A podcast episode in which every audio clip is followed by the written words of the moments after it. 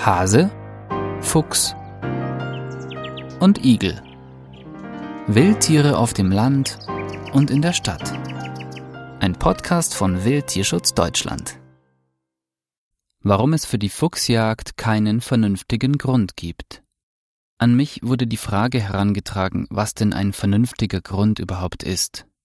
Ich möchte deshalb hier nochmal versuchen, dieses Thema für uns juristisch weniger bewandten Menschen am Beispiel der Fuchsjagd zu erläutern.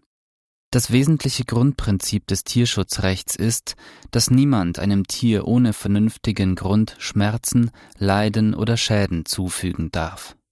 So steht es sinngemäß im Tierschutzgesetz.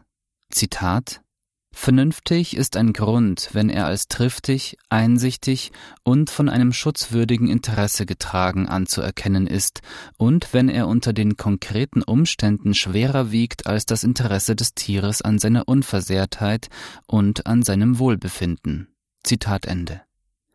So ist es in einem Kommentar zum Tierschutzgesetz, hier Lords Metzger, Tierschutzgesetz, Paragraph 1, Randnote 62 nachzulesen.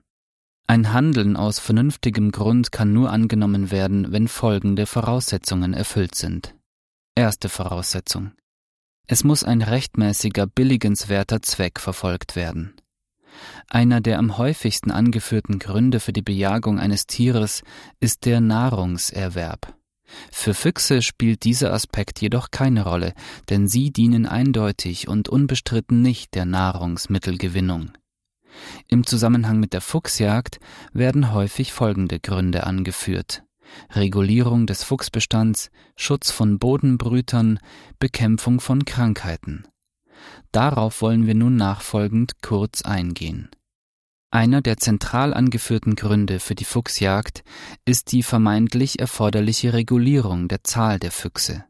Schon 1991 heißt es beim Bundesministerium für Ernährung und Landwirtschaft hierzu Zitat es ist nach wie vor offensichtlich vielen mit Verminderungsmaßnahmen befassten Menschen unklar, dass Reduzierungen in aller Regel die natürlichen innerartlichen Regulationsmechanismen außer Funktion setzen und zu einer ständigen Ankurbelung der Vermehrung führen.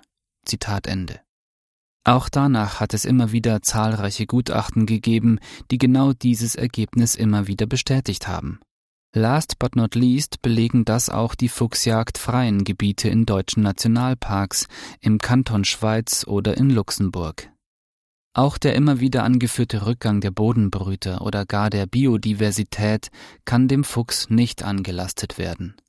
Trotz der intensiven Fuchsjagd der letzten Jahrzehnte ließ sich der Rückgang von Rebhühnern, Fasanen und Feldhasen nicht einmal ansatzweise aufhalten.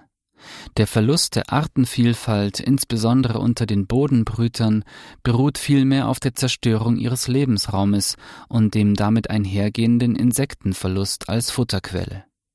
Im Kanton Genf in der Schweiz wurde nach der Einstellung der Fuchsjagd im Jahr 1974 sogar eine Zunahme der Artenvielfalt festgestellt Seitens der Politik und der Jagdverbände wird immer wieder die Bedeutung der Jagd im Hinblick auf die Bekämpfung von Krankheiten und einem damit zusammenhängenden Infektionsschutz geltend gemacht. Seit den 1960er Jahren hatte man versucht, mittels verschiedener Methoden wie das Auslegen von Giftködern, das Fallenstellen, das Ausgraben von Fuchswelpen und die Fuchsbaubegasung 1970, die damals unter Füchsen grasierende Tollwut auszumerzen.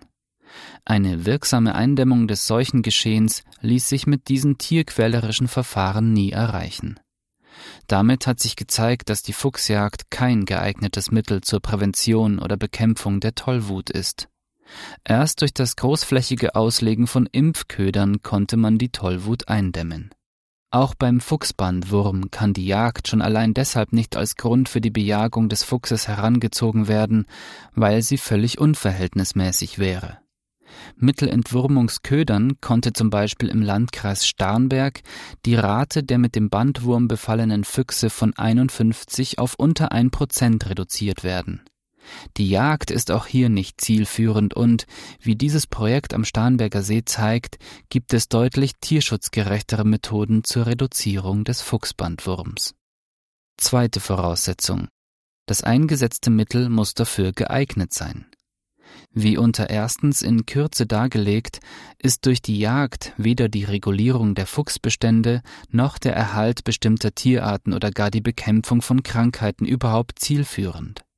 Die Jagd, das eingesetzte Mittel, ist weder geeignet, Fuchsbestände zu regulieren, noch gefährdeten Tierarten im Fortbestand zu helfen. Denn die Ursache für deren Gefährdung sind nicht die Füchse, sondern vor allen Dingen die Zerstörung ihrer Lebensräume und ihrer Futterquellen. Ein Problem lösen kann man aber nur dann, wenn man auch die Ursache angeht. Dritte Voraussetzung. Das eingesetzte Mittel muss erforderlich sein. Das heißt, von mehreren geeigneten Mitteln darf nur dasjenige eingesetzt werden, das den Tieren am wenigsten Schmerzen, Leiden und Schäden zufügt. Wir haben oben bereits ausgeführt, dass die Jagd, das eingesetzte Mittel, für die Regulierung der Fuchsbestände nicht erforderlich ist. Das belegen neben vielen Studien unter anderem der seit 1974 weitgehende fuchsjagdfreie Kanton Genf und das seit 2015 fuchsjagdfreie Luxemburg.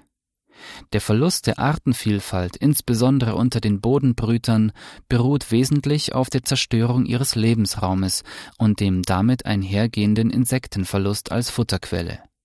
Die Jagd ist auch hier keineswegs erforderlich, um diesen Symptomen beizukommen. Es hat sich vielmehr gezeigt, dass sich trotz intensiver Fuchsjagd nichts an der fortschreitenden Gefährdungssituation vieler Tierarten ändert. Der letzte Fall der Tollwut bei Füchsen wurde in Deutschland 2006 registriert. Das mildere und auch erfolgreichere Mittel zur Bekämpfung des Fuchsbandwurms ist das Auslegen von Entwurmungsködern. Weder auf das Räudegeschehen noch auf die Staupe hat die Jagd irgendeinen nachweisbaren positiven Einfluss. Viertens.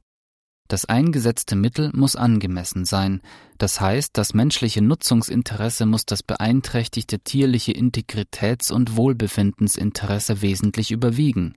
Also der angestrebte Nutzen muss deutlich schwerer wiegen als der angerichtete Schaden.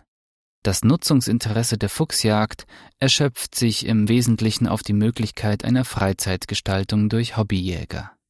Ein Nutzen im Hinblick auf die Regulierung der Fuchsbestände, des Schutzes gefährdeter Tierarten oder der Eindämmung von Krankheiten kann nicht belegt werden. So kann man davon ausgehen, dass die Fuchsjagd menschliches Nutzungsinteresse im Hinblick auf das Interesse des Wohlbefindens der Füchse hinten ansteht und keineswegs schwerer wiegt. Wildtierschutz Deutschland. Wir geben Tieren eine Stimme.